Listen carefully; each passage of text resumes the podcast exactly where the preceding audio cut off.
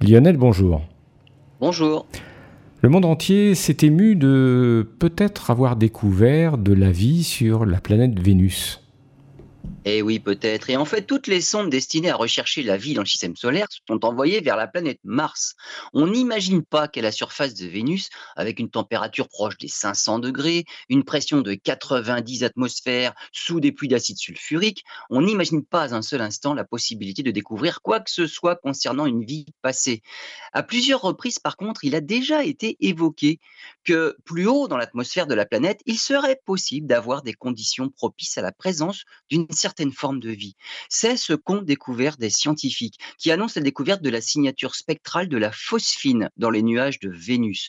Une molécule qui sur Terre est associée à des formes de vie microbienne. Mais la détection de phosphine dans l'atmosphère de Vénus ne signifie peut-être pas que la vie, même microbienne, existe. On détecte de la phosphine dans les nuages de Jupiter. On ne l'associe pas à la vie. On explique très bien sa présence par des processus abiotiques.